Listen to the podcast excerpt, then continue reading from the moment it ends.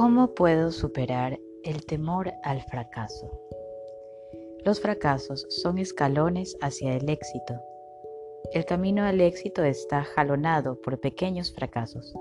Si lo dudas, aprende malabares. Los niños enseñan a aprender por ensayo y error. Ninguno fracasa demasiado ni aprende tan rápido. ¿Por qué temer al fracaso? Cada error imparte su lección, cada lección conduce a la sabiduría y cada fracaso a un nuevo logro. Los errores son peldaños en la escala de tu potencial. Si nunca fracasas, es porque no has escogido grandes metas. Pregunta. Mi novio dejará de beber este fin de semana. Simplemente se abstendrá, abandonará. Quiero ayudarlo. Le dije que voy a atarlo a la silla si es necesario. ¿Tiene usted alguna otra sugerencia? Respuesta. Su intención de dejar de beber indica conciencia de que tiene un problema. Es un gran paso que lo diferencia de quienes aún lo niegan y por lo tanto están condenados a repetir su patrón de conducta. La vida es un aprendizaje. Sus fracasos pasados lo han conducido a esta batalla y ahora pelea por su vida. Tu novio puede superar la prueba inicial encerrado en un cuarto o atado a la silla o medicado o en una clínica de desintoxicación. Pero lograr la sobriedad no es tan difícil como mantenerla. Superar las primeras recaídas se convierte en peldaños importantes para una desintoxicación exitosa. En realidad, nadie abandona un hábito una vez. Debemos abandonarlo mil veces. Cada vez que sentimos que necesitamos otro trago u otra pastilla o lo que sea un poco, solo para demostrar que lo hemos controlado. Siempre tenemos a mano razones creativas para decir que lo necesitamos, que nos ayuda y es bueno. Por eso necesitamos reafirmar nuestra sobriedad, fortalecer la voluntad y clamar a Dios momento tras momento aún a la vera del fracaso, aún a la vera del éxito. Cualquiera sea el aspecto que tome, estamos hablando de vida o muerte. Mi consejo a todo adicto es que abandone el hábito y se ponga en contacto con alguien de Alcohólicos Anónimos o algún especialista en el área que le concierne. Para mantenerse sobrio hace falta seguimiento, apoyo grupal, cambio de ambiente y trabajo interior. Entonces uno puede ir más allá de la sobriedad hacia el autodescubrimiento. Asciende del fondo del pozo y luego sigue ascendiendo la montaña. Observo que no es tu novio quien me ha escrito, sino tú, por lo que no me puedo referir a su lucha, sino a la tuya. Por favor, cuídate de no quedar demasiado envuelta en la batalla. Tú no puedes ser su fuerza. Puedes apoyar su sobriedad estableciendo tus propios límites y ejemplo, pero no puedes hacerlo por él. Nadie puede salvar a otro, pero puedes alentar a tu novio a que se salve a sí mismo y convierta sus fracasos pasados en libertad. En última instancia, será su elección, su coraje y su comportamiento los que le darán el triunfo. Pregunta. Siempre que veo a una mujer me resulta atractiva, pero pretendo no notarla.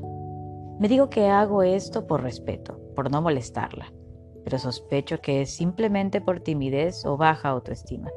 Soy también demasiado exigente con las mujeres. Las descarto aún antes de que me las presenten por demasiado vanidosas o egocéntricas o superficiales o inclusive demasiado atractivas. Quizás estoy asustado.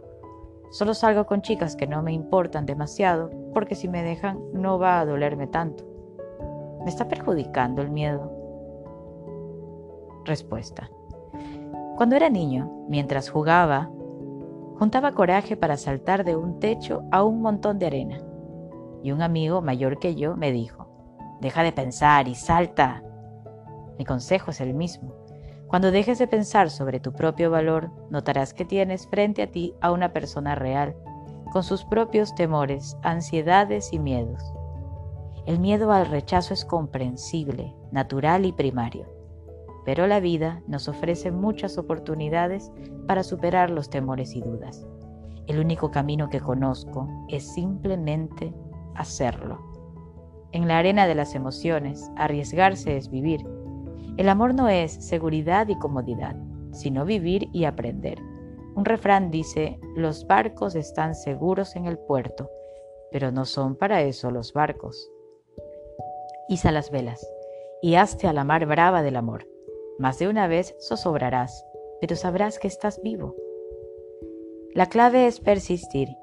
Observa a los que tienen éxito y aprende sus secretos. Pregunta y tarde o temprano obtendrás respuestas. Ningún fracaso es definitivo, a menos que lo conviertas en tal. La primera vez que intentaste ponerte de pie o caminar, te caíste. Las primeras veces que intentaste patear una pelota, le erraste. Siete editores rechazaron la novela Lo que el viento se llevó, de Margaret Mitchell, hasta que uno dijo sí. Macy fracasó reiteradas veces antes de que su tienda de Nueva York funcionara. El novelista inglés John Creasy recibió 753 rechazos antes de publicar el primero de sus 564 libros. Y más de 300 bancos rechazaron la solicitud de Walt Disney, hasta que finalmente uno le otorgó el crédito para construir Disneylandia. Cada fracaso nos acerca más al éxito. Por lo tanto, a veces es la última llave del llavero la que abre la puerta. Cuando tememos al fracaso, tememos probar pero es probando y cometiendo errores como crecemos. Aprende las lecciones del fracaso, pero concéntrate en el éxito. En última instancia depende no solo de lo que sabes, sino también de lo que haces. Por lo tanto, la próxima vez que encuentres alguien que te atrae, intenta una aproximación directa. Exprésate con autenticidad. Puede salir bien o puede salir mal. A algunas personas les caerás bien y a otras no. ¿Por qué preocuparte por estas últimas? Si una chica te rechaza, ¿significa que eres insignificante o que ella se perdió una oportunidad que la vida le brindaba? Y si dice sí, se te abrirá un conjunto de nuevos desafíos. En palabras de Michael Jordan, acertamos el 0% de los tiros que no hacemos. Así que arriesgate al fracaso, pero busca el éxito. Pase lo que pase, ya estarás jugando. De eso se trata, vivir con propósito. Aplicaciones personales. Muchos de nosotros le tememos al fracaso sin darnos cuenta de que en el proceso de vivir y aprender cometemos pequeños errores y tenemos pequeños fracasos cada día. Se nos caen cosas, nos encontramos algo que estamos buscando o hacemos y decimos cosas que podríamos haber dicho y hecho de mejor manera. También hemos tenido fracasos más importantes o cometido errores más notables que parecen tener consecuencias mayores. Pero ¿cómo podemos saber con certeza si estos fracasos no son bendiciones disfrazadas que nos conducen a logros aún más sorprendentes? Haga una lista de cinco errores, no importa si son pequeños, pero que los haya cometido ayer u hoy Haga una lista de tres errores o fracasos mayores que haya experimentado. ¿Qué ha aprendido de cada error o fracaso de manera que la próxima vez que enfrente una situación similar tenga más probabilidades de éxito?